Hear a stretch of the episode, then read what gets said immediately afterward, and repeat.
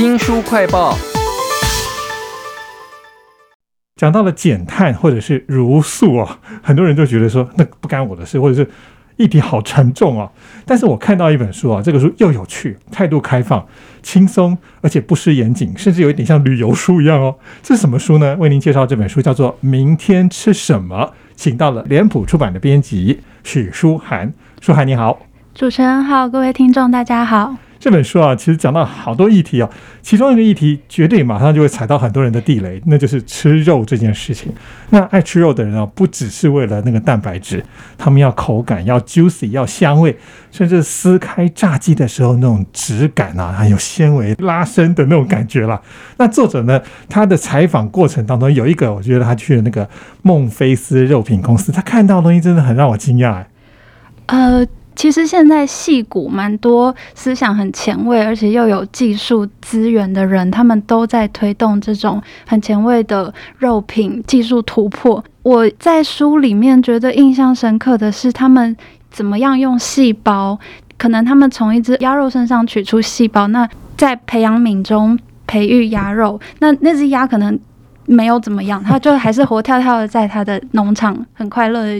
游泳啊什么的，就是从细胞，然后放到营养液里面取代血液嘛，然后把营养素灌到细胞里，那那个鸭肉的细胞就可以慢慢变成肌肉组织，然后变成可能你要做樱桃鸭，你要做什么鸭都可以，而且作者试吃之后还觉得很好吃。哇，我很想吃吃看，但那个吃素的人不晓得会不会说这个还是生命之类的。这个一路讨论下去会没完没了，会扯到哲学议题，但是。只要大家心里有那个画面，你盘中有肉，那只鸭子也快乐的 在它的农场上跑来跑去，嗯，这件事情就很有前瞻性。是，其实这本《明天吃什么》它的议题超多的，很科学。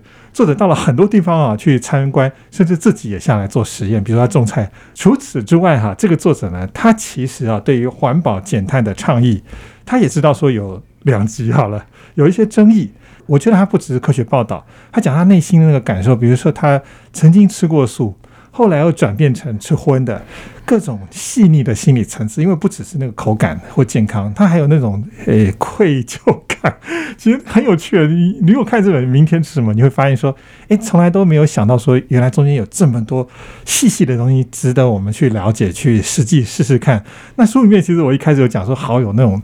旅游文学的感觉，他真的跑很多地方哎，他去肯亚看人家那个农业改革，对，然后看中国大陆上海的那些所谓的有机疯子啊，到底怎么推？那甚至也跑到了以色列啊或挪威去看一些高科技的农业，他们现在有一种机器人是可以到海里面去专门除那个海狮这种害虫，就是让那个养鲑鱼也可以更有效率。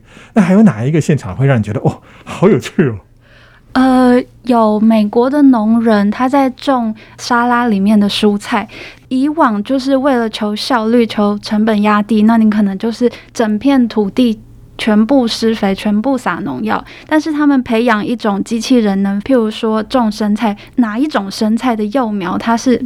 啊，这没救了，这个也长不大。那你为什么要留在那边浪费资源？它就会精准的辨识出来，然后在植物很小的阶段你就喷洒，类似可能就是提早让它升天。那你把资源留下来给有发展性的生菜，这样子听起来好细致哦。它能够在各种不同的情况之下给予不同等级的农药的分量，对，去让它长得好或者是有效率。对，讲到这种很精细的高科技，他去以色列的时候看到那种所谓的智慧水网。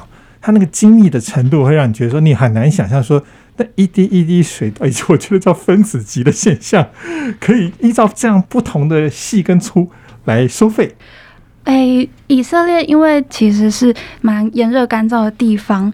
设计水网的科学家就很惊讶，像西方的一些强国，尤其英国伦敦，就是很早就发展的大都市，竟然可以漏水漏到将近五十 percent。我记得，就是你送出去的水有一半是到不了水龙头，民生所需的。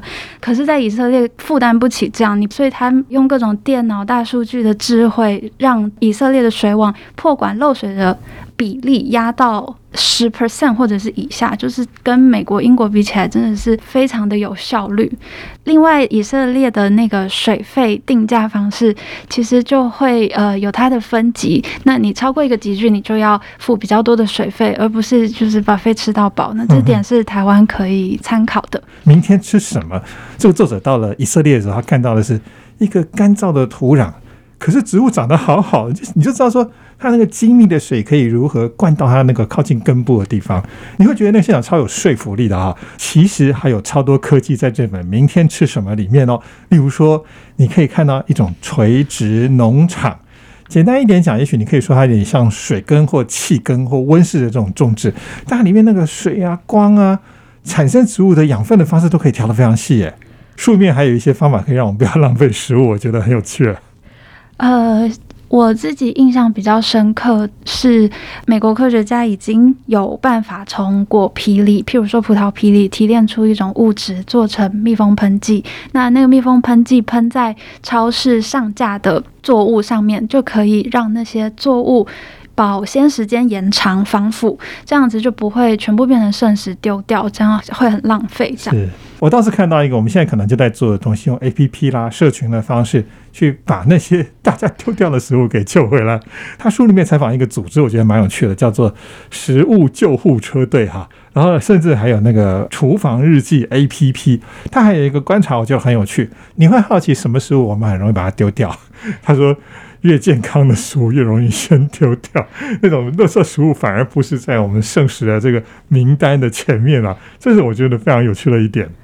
因为我们买健康的食物要给家里，譬如说小朋友好了，给他们吃，我们会觉得这个东西要在它最新鲜的时候吃。那我一开始花大钱去买健康的、有机的好食物，才值回票价嘛。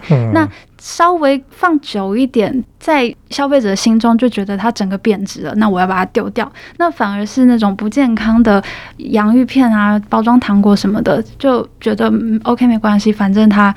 本来就是这样子，那我放很久，反正它再怎么样也是不健康、不营养的，放久一点没有没有差了。对，这个心态非常有意思啊。书名叫做《明天吃什么》。其实看完整本书，我不太确定我们的未来在哪里，因为很多科技都还有一些，比如说道德上面或技术上面、伦理上面的争议。但是我觉得它有一些小科技啊，很有趣。例如说，把食物。变成好像分子状，有颜色，然后有特定的质感，然后他把它用三 D 列印的方式做出一个彩色的披萨，这也是个奇观吧？这个是作者到了美国军方相关的研究室，那那边有一个科学家，他就在研发要怎么样让士兵到了战场前线，你可以带一个。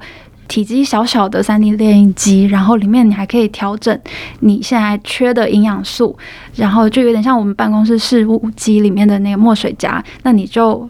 你要多少蓝色？你要多少绿色？你要多少营养？自己调配，然后就立刻列印出你想要的食物。这对呃军方辎重啊物流来说是很重要的一个研发。你要怎么样节省你的重量什么的？对，所以他们觉得很乐观预测，在十年之内，三 D 列印的技术会成熟。嗯，其实还有很多的科技，例如说吃虫这件事情。他说那个蝎子味道竟然像虾子一样，你吃起来哎，马上就不会有那种戒心了，或者是找出很老以前的一种小麦品种，哦，那看起来真的不像小麦。明天吃什么？书里面就有很多人的照片，让你看到未来的科技啊。它的副标题呢，其实题材非常多了：AI 的农地、三 D 炼狱食物、培养肉，还有无剩食运动啊。我们要怎么样为人类找到粮食永续的出路呢？来看这本《明天吃什么》，非常谢谢脸谱出版的编辑许书涵为我们介绍这本书，谢谢您，谢谢主持人。新书快报在这里哦，包括了脸书、YouTube、Spotify、Podcast，都欢迎您去下载订阅频道，还要记得帮我们按赞、分享以及留言哦。我是周翔，下次再会。